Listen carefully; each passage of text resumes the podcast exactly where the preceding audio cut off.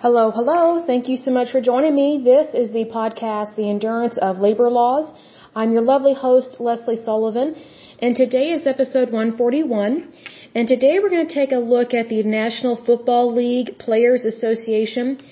And what I thought about doing since this one is such a large topic because it goes back quite a ways, I thought I would go ahead and do a series on this particular association as well as the NFL because I'm not a huge NFL person, but I definitely learned a lot about the NFL, uh, the league, the association, and a little bit of the history with this. So I'm not a fan of this association, but I do understand why it was founded. It was founded to protect the players, to protect their pay, their pensions, offer them health insurance, all those good and wonderful things. It's just I think they've gotten off track, which is very unfortunate. But we're going to discuss a lot of things to do with this association and with the NFL, the league in general. So this is going to be a very interesting little mini series within this podcast. So this is definitely going to be a whole lot of new information for me because I'm not a huge football person. There are teams that I like, but I'm not always consistent with my watching of football. So needless to say, I don't have a lot of education on this. So being that I did not have a lot of knowledge, I've been having to do a lot of research and I was surprised at how much history there is to this. And it does have good beginnings. I'm just not sure that it's going in the right direction these days. It does concern me, but but before we get started, I want to give a big shout out to my listeners because again, as usual, you guys are awesome. I love to see you here online. It's wonderful. So let's see here. A big shout out to Nevada, Minnesota, North Carolina, Washington, Pennsylvania, California, Oregon, Virginia, New York, Texas, and Oklahoma. In terms of countries, the United States and the Russian Federation. So just a little bit of highlights about the NFL Association. So it's the National Football League Players Association, also known as NFLPA. It was founded in 1956 in terms of the association. The NFL was founded, I think, in 1920, so it goes back quite a ways, and I did not know that. But the NFLPA, their association, uh, their bargaining uh, agency, I guess you could call them, it is a trade union. Its legal status is a 501c5 organization. It is headquartered in Washington, D.C. of the United States, so basically the swamp. There's a lot of corruption there, unfortunately, in our nation's capital. Um, the good thing about this association is they are only located in one location, and that is in the United States. So it's nice to see that they are not a international labor union because again, as I've said in times past, other countries don't understand our labor laws. And they really have no business telling us what to do, just like we don't have any business telling them what to do because no other country has our economy, our democracy, our liberty, our freedoms, our constitution. So it's kind of like we really can't be telling them what to do, and they for sure should not be telling us what to do because we're not socialist. I mean, I know Europe, they tell each other what to do all the time, which is why none of their countries are very successful in terms of their currency, their banking system, um, their politics, or their rules, laws, and regulations. Like they have issues far above and beyond what the United States has to deal with. So, needless to say, we should not be taking orders from other countries. So, Anyway, um, in terms of membership, as of 2019, they had 2,423 active players or associates.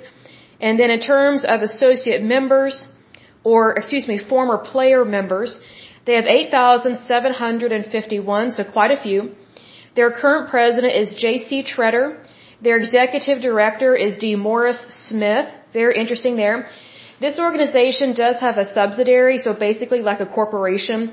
Um, so they do. What's interesting about this, I'm not a fan of this because it kind of strikes me as odd. They are a trade union or a labor union, but they also have their own little corporation. So it's like they're trying to have a foot in in the public sector, but then also in the private sector, and you can't really do both. You're either one or the other. So it's kind of hypocritical here a little bit. But their corporation, that is their subsidiary, is the NFL Players Inc., and we'll talk about that later. That will be a separate podcast. And then this association has affiliations with the AFL CIO. Now I'm kind of surprised by that and here's why. The AFL-CIO, even though they say and do things I don't always agree with, for the most part, the AFL-CIO um, has affiliations with good labor unions and trade unions that really focus on helping um, lower income workers have better jobs and have more money. Unfortunately, when it comes to the NFL, um, these players are not poor. They may not have had a lot of money way back in the day, like in the 20s, 30s, 40s, and 50s, but now they're millionaires. So it's like they don't really need a labor union or a trade union anymore to represent them because they have accomplished their goal. Unfortunately, it's kind of one of those things where they they got their pie, so to speak, but now they want even more pie. Well, this is the only labor union or trade union I've come across where they actually did help their workers become millionaires. But unfortunately, a lot of the millionaires um, within the NFL they don't obey the law. They break the law. They skirt the law, and they very much can't afford to have really uh, powerful attorneys that can help them get out of whatever crimes they commit. It is a problem within the, within the NFL, and I'll give an example here. Um, just off the top of my head, I would say domestic violence is a big issue with these NFL players. Now, I don't know if they have substance abuse problems. I don't know if they're using steroids. I don't know, and I don't care. Um, Domestic violence, there's no excuse for that because it's always women and children that are being beaten. They're not beating themselves. And there's one particular example, I can't think of the player's name or what team he was on, but there's actually video footage of him and his girlfriend where they get into an elevator at a hotel and I guess they get into a little tiff, like a little argument. It's, it's a nothing. But this football player, he punches his girlfriend in the face, like knocks her out cold. It was so cruel. It was so sick. It turned to my stomach when I saw this footage back in the day. It wasn't that long ago. But, um, it was just really disturbing. And what was even more disturbing was her body is laying there in the elevator and he drags her body out. So he and his girlfriend disappear um, from the camera angle, which was really disturbing to me. And here's the thing, if that had not been caught on camera, this guy would have never been called out on his behavior. Never. Because they hardly ever get called out on it.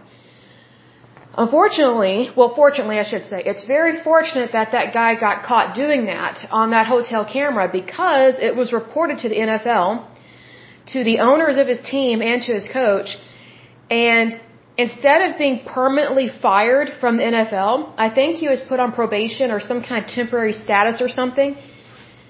They paid the woman off to be quiet, but she had to marry him to do that. So they got engaged and then got married, and there was a press release about it. And you see her and um, her then husband, um, you know, doing a, a interview with the with the press, and it was just shocking to me how quiet she was. But she's being paid hush money, basically, because the NFL doesn't want any problems. They overprotect their players instead of holding them accountable for the bad stuff that they do. My personal opinion is that if they beat one woman one time, they are permanently fired.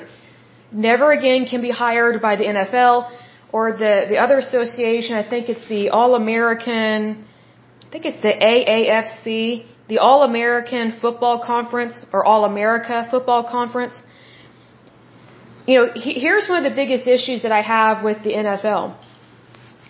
Yes, these guys are very talented, and yes, they do deserve to get paid really good money, but millionaire status, and then they get away with beating their wives, punching their girlfriends in the face. I mean, it's really bad.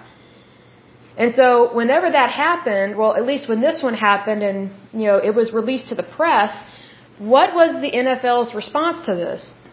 Well, it really took me aback. I was watching a football game with my family, and it was like out of nowhere, the NFL had like a, a public service announcement about the dangers of domestic violence.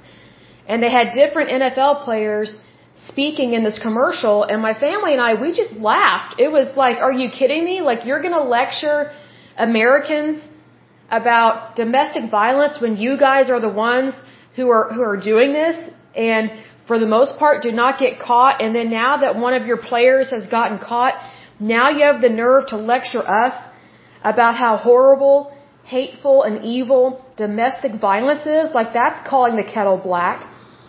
It was so weird. It was just bizarre to me. I did not, I, I was not expecting that. And then, you know, when I was looking at this data in regards to the NFL, in regards to their, their trade union, now I understand why they did that because one of the things that this association does in terms of trade union status with NFL, it says it negotiates and monitors retirement and insurance benefits and enhances and defends the image of players and their profession. Well, obviously they do a really good job of that.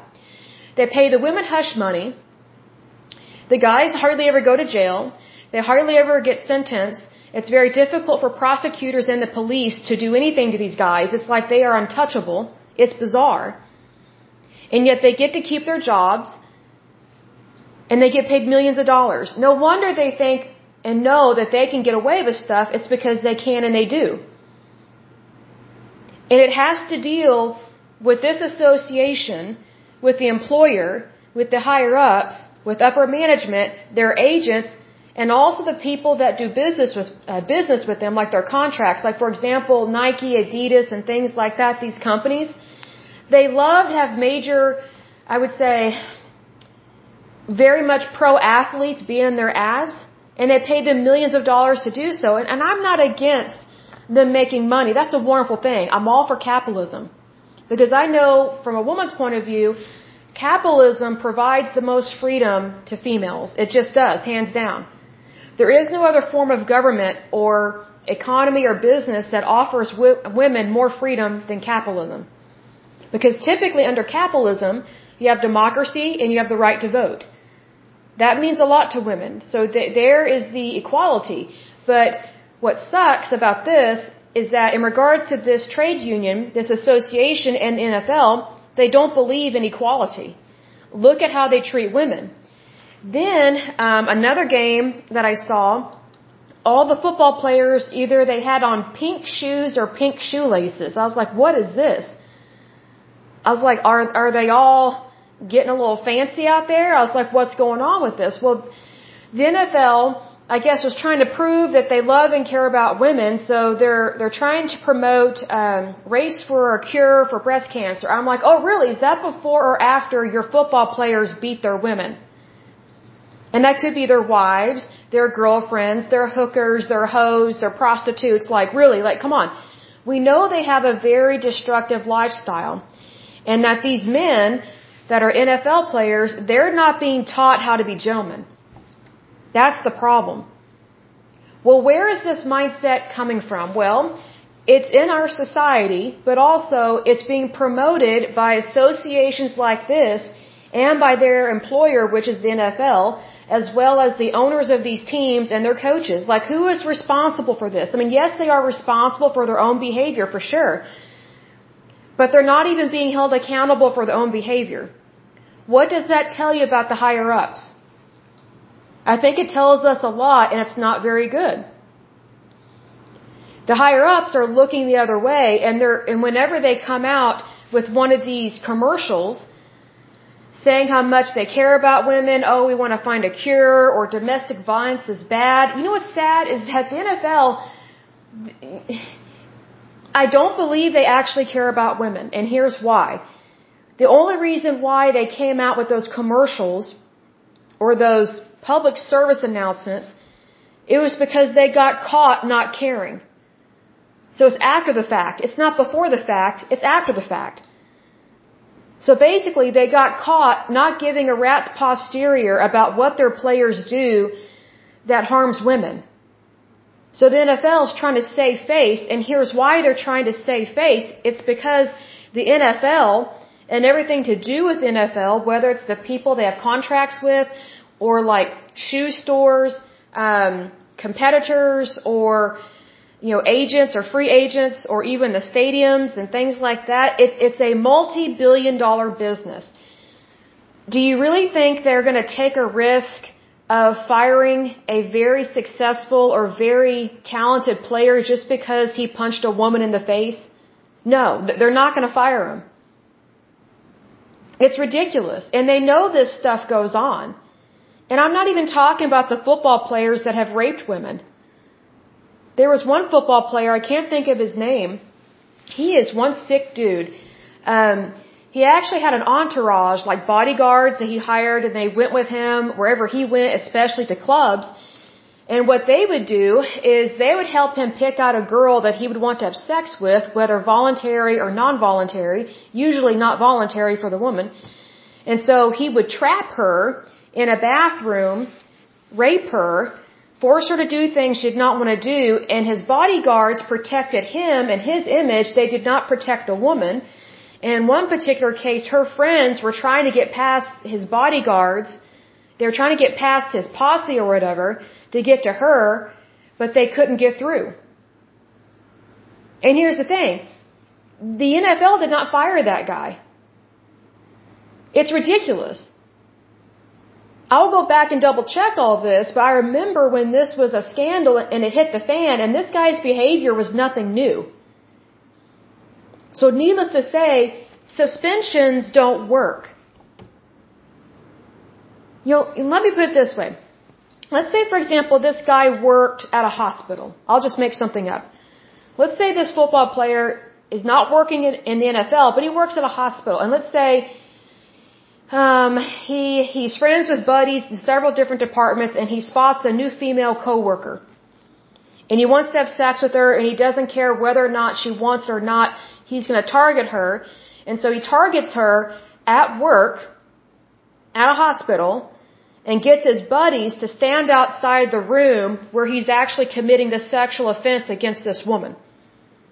That guy would not only be fired, he would be arrested and go to prison.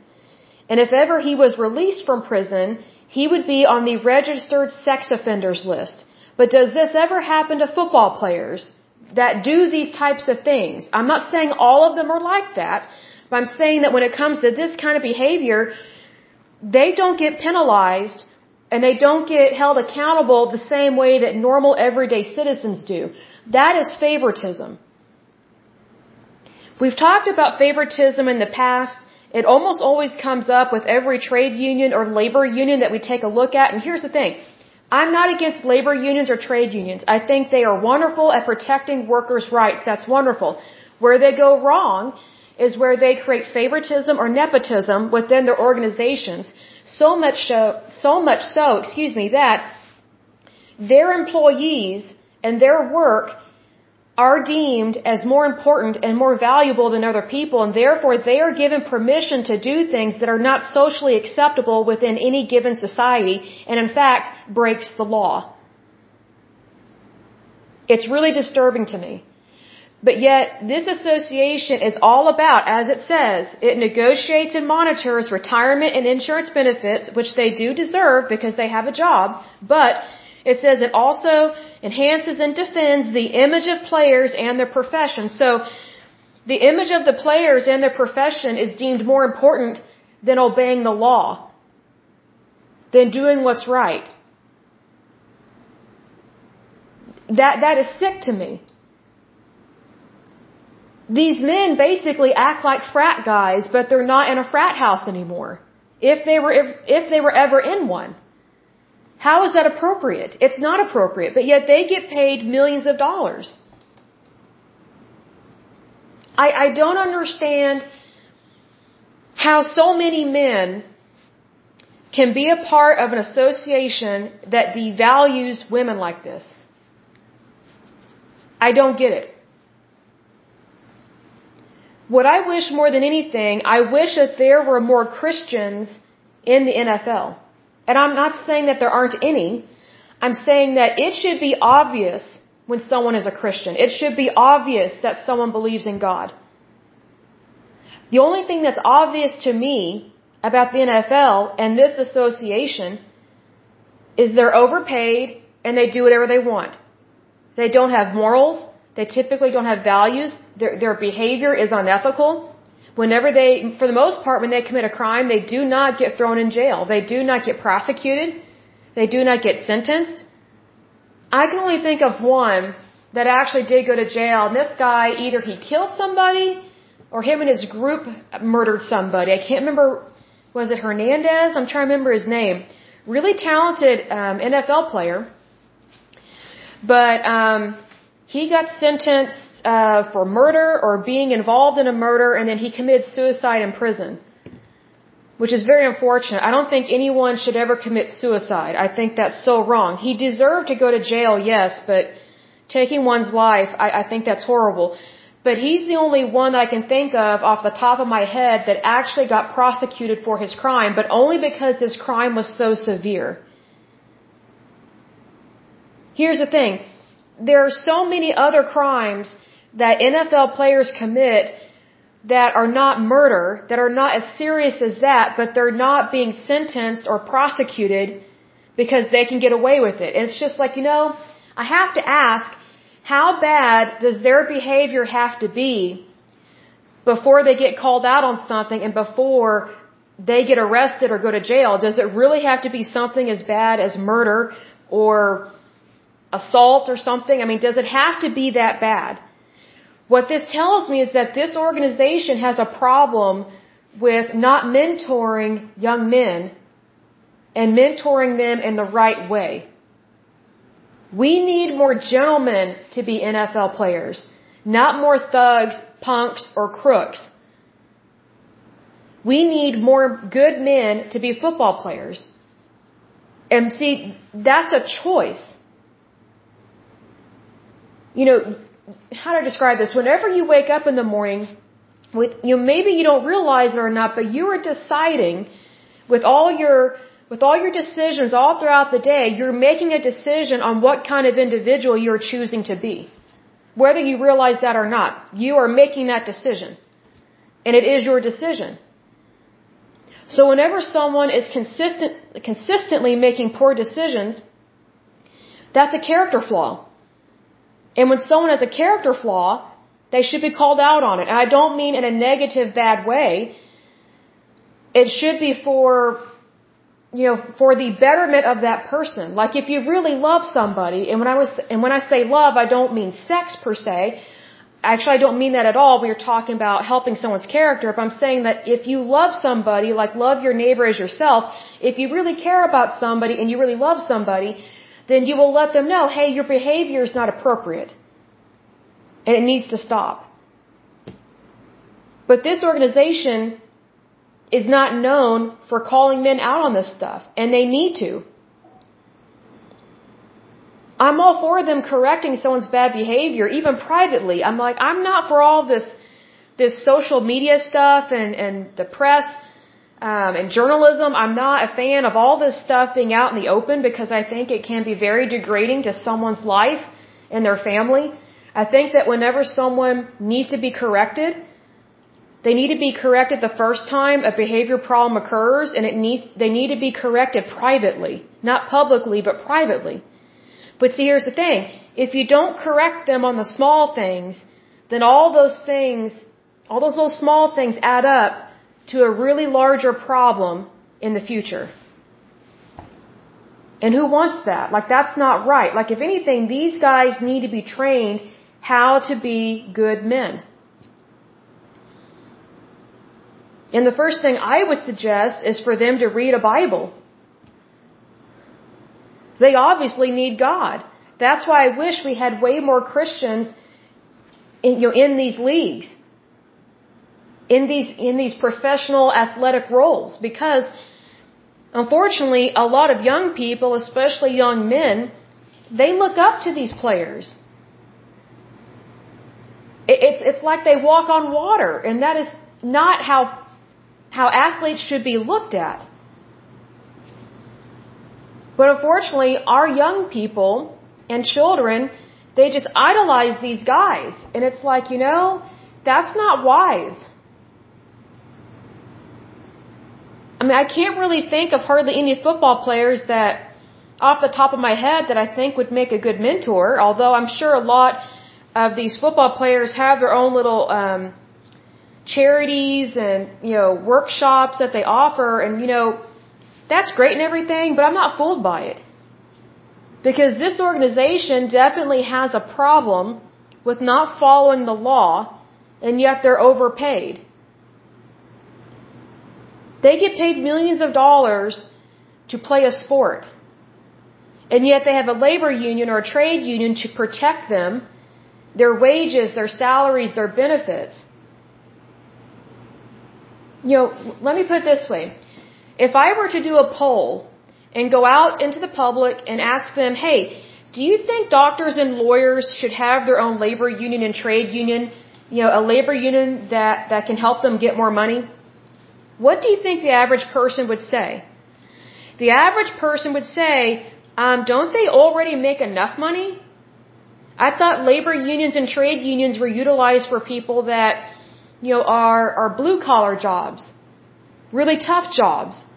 And I'm not against doctors and lawyers, for sure I am not, but I'm just saying that trade unions are typically for the underdog. If you are making millions of dollars, you are not the underdog. Trade unions and labor unions are not for people that are necessarily at a millionaire status. So for me, whenever the NFL complains about things, I typically roll my eyes because I'm like, okay, you're a millionaire. A lot of your players break the law one way or another, but yet don't go to jail. Why should I have sympathy for you?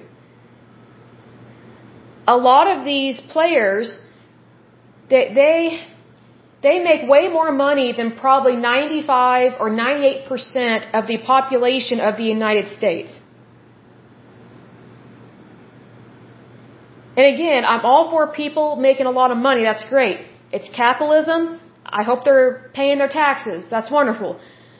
But what I'm saying is that typically trade unions and labor unions are for people who don't make that kind of money and who probably never will make that kind of money. And here's the thing, typically whenever someone makes that kind of money, they are held to a higher standard of responsibilities. But yet, a lot of NFL players, they get away with a lot. And I just find it ridiculous. And it's like, you know, are we really going to continue to look the other way? You know what would impress me? I would be totally impressed if the American people would boycott the NFL for, for an entire season, be like, we're not going to watch your stuff until you stop hitting and beating women until the domestic violence stops. And you know how it stops? You fire the players that have hit women. You fire them. And you only hire men that do not beat women and children. It's that simple. Raise the standard. Don't lower it. See, unfortunately, this labor union, the NFL Association, or the, the NFLPA, excuse me, they have protected the players so much that it's like they can do no wrong. And that's not right because their labor is not more important than anybody else's labor. We are all equals, but yet this trade union has made very clear they don't think they're equals to anybody. They think they are above everybody. And you can see that in their wages, how they behave, and how they are overly protected by the association, by their organizations, by their team, by their higher ups, by upper management. And that's a big issue because, you know, that's not equal labor. That's not equality. And I don't mean equal as in we should all make $5 million a year, although that would be awesome, but that, that's not how any economy works. What I'm talking about with, with equal, equal labor is that you have equal opportunity and that you have equal status, meaning we all have workers' rights. But unfortunately, what has happened within this association is that not only do they have workers' rights, they have favoritism allotted to them by this association within their organization, which is the NFL, and for some reason, they, they, to me, it's shocking the stuff they get away with. It's not right. I really wish people would wake up to the fact that trade unions, they're not really there to help the workers anymore. They used to back in the day, and again, This association helped a lot of guys get better pay way back in the day, like way back in the 50s and 60s, and that's a wonderful thing. It helped to protect them when they would get injured. It helped them to provide for their families. It, you know, they provide health insurance, dental insurance. I mean, that's wonderful. But now that pendulum has swung all the way to the opposite side, and now it's just a free for all for how much money they can make and basically what all they can do behind the scenes and not be held accountable. That's what I have a problem with.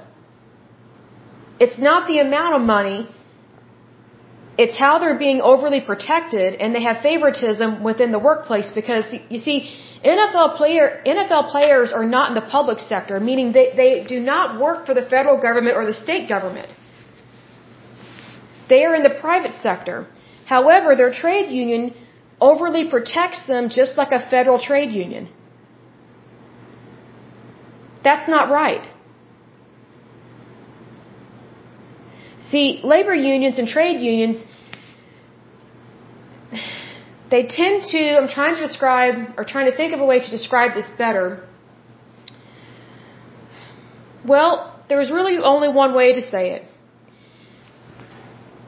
They, they promote the workers' rights of their workers, but they make it extreme by promoting favoritism, making it seem like their jobs are more important than everybody else's in the entire United States. That is not democracy. That is a bureaucracy within a democracy, and that's why we have problems with this. Because, you know, bureaucrats, they will always pick their favorites and throw away the ones they don't think are important. Which would be you and me and anybody else that's not in their association. I mean, who wouldn't want millionaire status? I mean, that, that's a wonderful thing to have.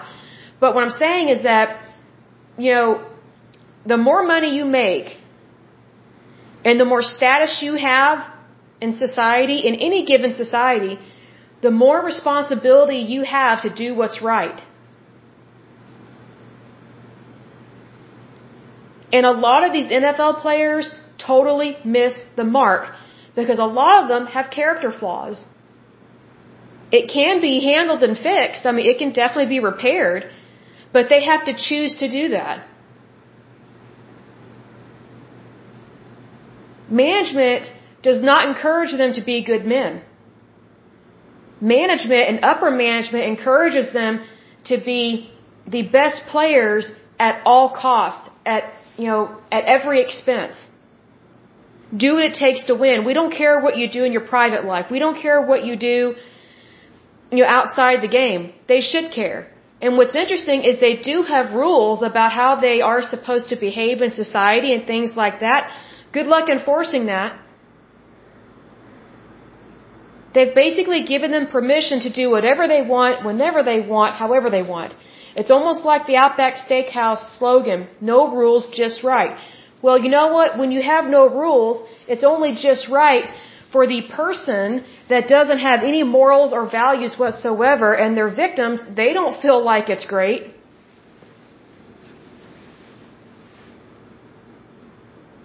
That's why it's so important to have equal opportunity and to have equality within the workplace. And here's the thing. You cannot just blame the, the NFL players themselves because this starts from the top down, not from the bottom up. It's not the rookies that are causing this problem. The, the culture and the issues within their culture, within that work environment, are already there before the rookies are hired. So you can't blame the, the new people that are starting to work there. It comes from upper management. That's why they need to rotate managers. Because it creates favoritism. It creates a bureaucracy. And it's almost like pulling teeth to get them to do the right thing on a consistent basis. The only thing that is consistent with this association and the NFL is that they look the way, sorry, look the other way whenever they get the chance. because they value money more than morals, values, or ethics. That's why a lot of these players have character flaws. It's because they are not being encouraged to be good Christian men. And here's the thing, if they were encouraged to be good Christian men, they would be even more successful and have a way more positive life because that's one of God's promises to His people. God promises to bless His people, but if you turn your back on God and you hurt other people, you know, God is not going to bless you. God doesn't tolerate that. And you may be thinking, well, Lesley, what if they don't believe in God? Well, that doesn't mean anything. Just because someone doesn't believe in God, that doesn't mean he doesn't believe in them. That's why it breaks God's heart whenever people commit sin like this.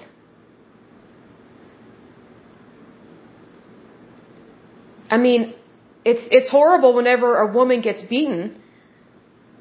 But I think it's even worse when you have an association that, that proactively protects the guy and doesn't really care about the woman or the kids. You know, if it was me, if I was the owner of a team or if I was the, the coach of a team and I had a player that had beat his girlfriend or girlfriend or wife, I would totally pull him aside and say, what are you doing? What is wrong with you? First of all, you're fired. But number two, you need help. This is disturbing. This is sick behavior. Why would you beat someone who doesn't stand a chance of defending themselves?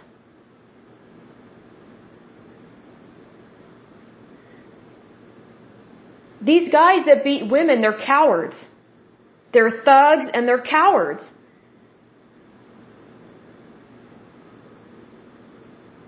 I mean, it's so cowardice to hit someone that physically does not even have, you know, not even close to the same body strength as you. It's a one-sided fight. And every man knows that whenever a woman is telling you off or she smacks you or something, you just go, honey, I'm walking away. Let's take a breather here. You just walk away. Men know that. Men know they can hurt a woman. So if, if they know that they can hurt a woman, why do they do it? It's lack of character. It's lack of morals. It's lack of values. It's lack of ethics. And here's another thing. I'm not saying that, you know, women are, you know, completely innocent and all that stuff, because I've met some crazy ones over the years. But here's the thing. If you're dating a crazy woman, aren't you kind of stupid for doing that? Stop dating the crazies and date a normal woman that you, that, that you could actually see yourself marrying. Because that's the purpose of dating. I kind of feel like these NFL players, they don't know how to date because they're so busy screwing around all the time. Excuse my language. But it's like, what do you expect when you're sleeping around? I mean, it's, it's bizarre behavior. It's grotesque behavior. And then they wonder why they have all these crazy women after them. It's because you're, you're, you're dating them, you're sleeping around on them. If you don't want a crazy woman in your life, don't date her and don't marry her. There are normal women out there. But see, here's the thing. Regardless of whether a woman is crazy or not, a man never has permission to punch her in the face. I mean, it's just, bizarre to me how, how some guys will just give themselves to beat a woman, you know, basically to a pulp.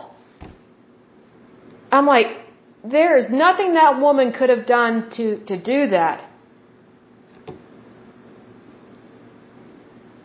You know, I, I think that, you know, in regards to these types of domestic violence situations where the woman is a little nutty or whatever, a lot of times she's just trying to blow off steam, and unfortunately she's blowing off steam at the very person that has caused the steam.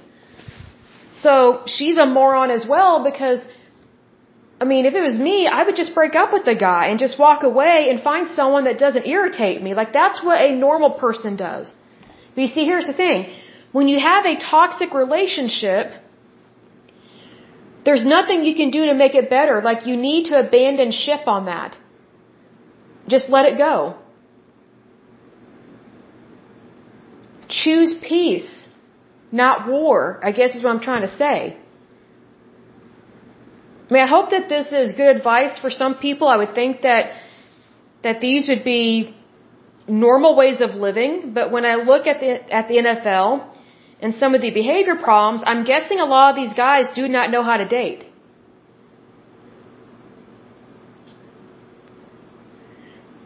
And I guess my advice for you is if you are a rookie in the NFL and you don't know how to date, pretend like you're living in the 1950s or 1940s. That's how you should date. Treat women with the utmost respect, always open the door. If she's sitting down, you know, you know, get her chair for things like that. Don't expect sex during dating. Sex is reserved for marriage. And I am going to say that. That's just how it is. Because that's God's law. Anything that you take out of, of marriage, it's basically degraded. Don't do that. Don't do that to yourself or to your, to your spouse or to the person that you're dating. You know, dating is supposed to be fun. Sex always complicates dating. Why? Because you're not supposed to be sexually active before you get married.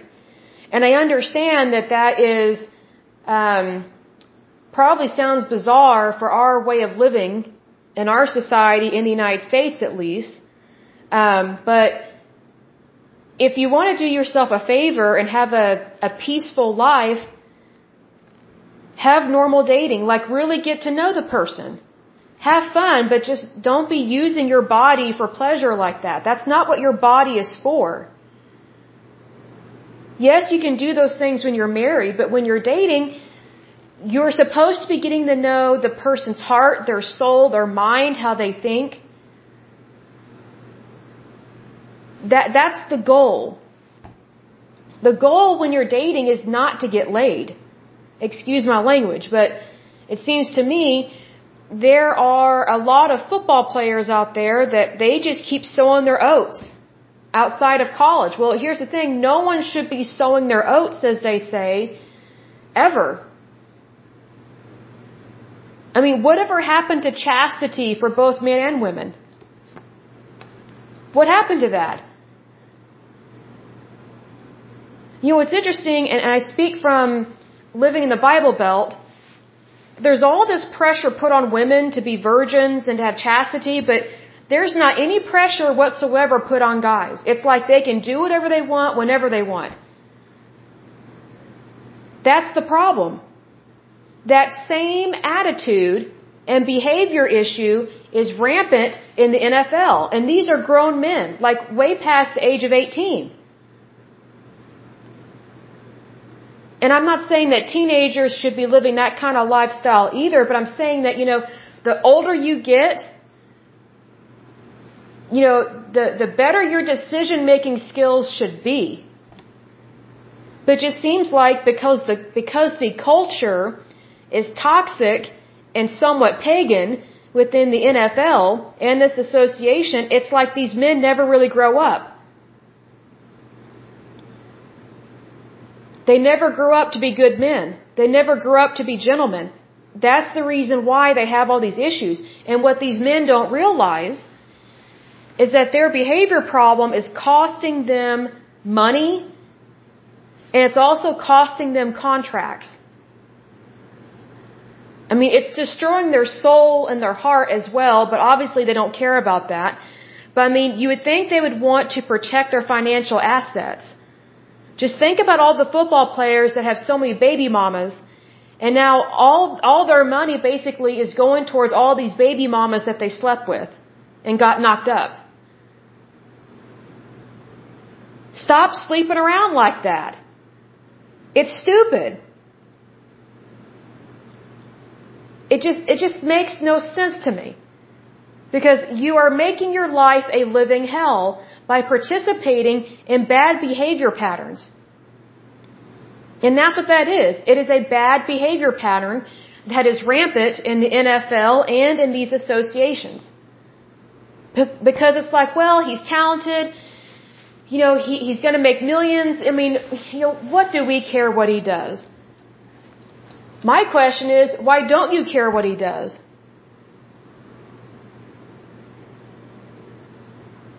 People should care. And people should care about themselves.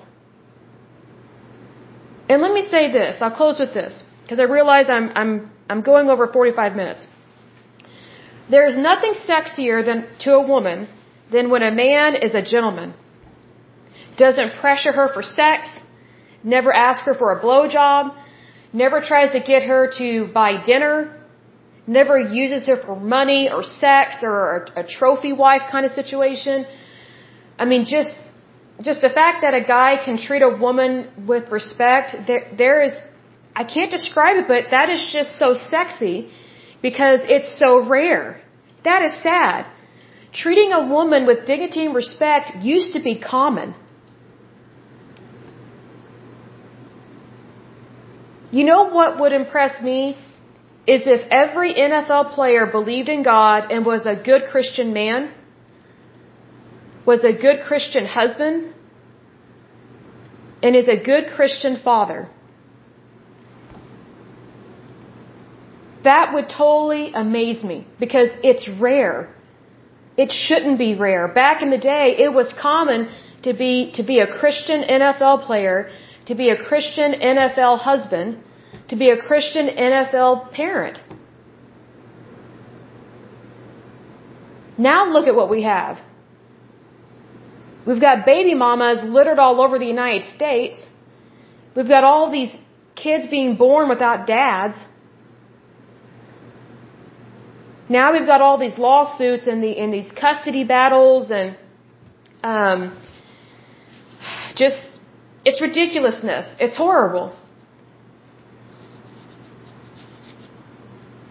It just makes no sense to me. I would think that if you want to have a better life and to have the best life, put God first. And here's the thing, if you are an NFL player and you're and you're and you're a Christian and you're thinking, "Well, I'm in a really bad work environment." Well, that is a wonderful place for you to let your light shine. If you're one of the few Christians on your NFL team, help lead those other guys that you know to Christ. Help them realize they have value and that Jesus loves them. It's been my experience that whenever I meet, especially guys, whenever I meet guys that are skankwads and just sleep around and they use women like that, the reason why they devalue women is because they don't value themselves. Like, like they don't understand that they also have chastity, they have purity, they have integrity, because they have been trained wrong.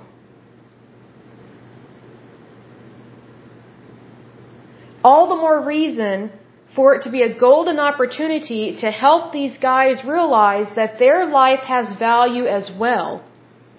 And their integrity matters especially as a man. Because we need more good male mentors. I'm just going to say it. Women can't do everything. Just like men can't do everything. You know, if these NFL players are going to be the idols, so to speak, for young people, especially young men, they need to have the best character ever. Like they need to be of good moral standards. And they need to be proud of that. I don't understand why Christians are not proud that they're Christian. Like, I'm happy I'm a Christian. I'm, I'm overjoyed that I gave my life to Christ. And not only that, I rededicated my life to Christ.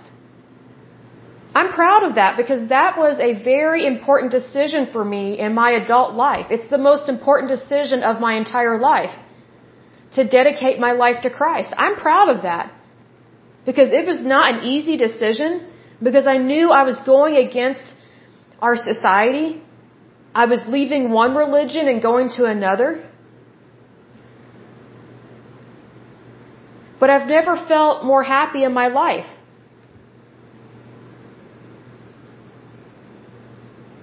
I wish more men in NFL would give their life to Christ and be good role models for our society because I think when you make that kind of money and you are in the news and you're on TV and you're in posters and things like that, I think you have a responsibility to be the best how to describe this? To be the best person you can possibly be. And that may sound like a lot of pressure, but here's the thing. When you give your life to Christ, the pressure's not on you, it's on Jesus and He can handle it because He takes our burdens off of us. So stop trying to do it all and be it all and win it all. Give your life to Christ. He will help you with everything.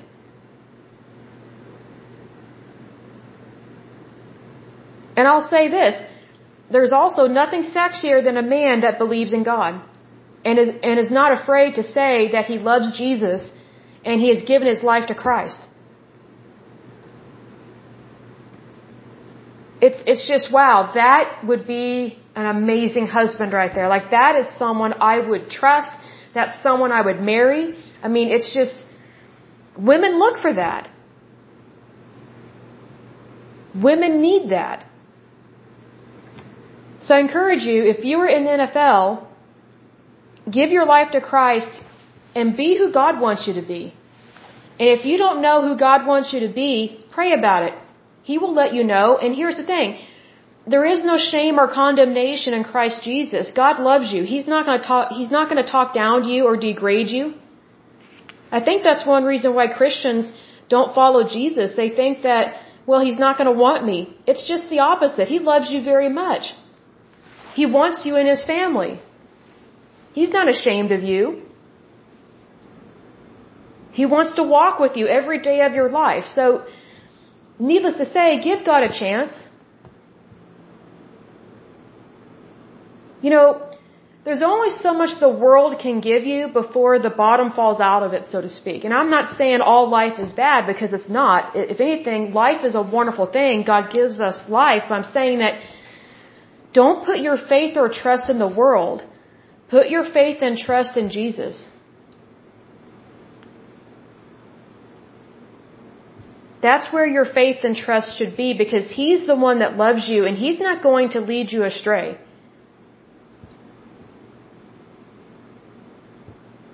Give God a chance. I guess is what I'm trying to say.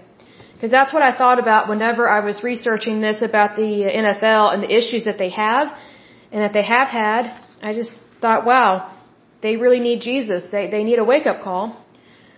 So for sure, um, if I were to suggest a Bible, I think I've suggested this one many times. Uh, it's the New International Version, which is the NIV version. It is leader to reader. It's an excellent Bible. It's a great translation. I think you should get that. I really do. You can get it on Amazon. You can buy it used or new, whichever the case may be.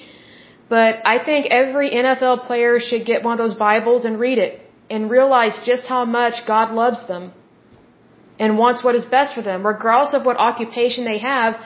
Do your job, do it well, but do it for Jesus. Do it for Jesus and He will bless you. Because He loves you. But I will go ahead and end this podcast. But as usual, until next time, I pray that you're happy, healthy, and whole, that you have a wonderful day and a wonderful week. Thank you so much. Bye bye.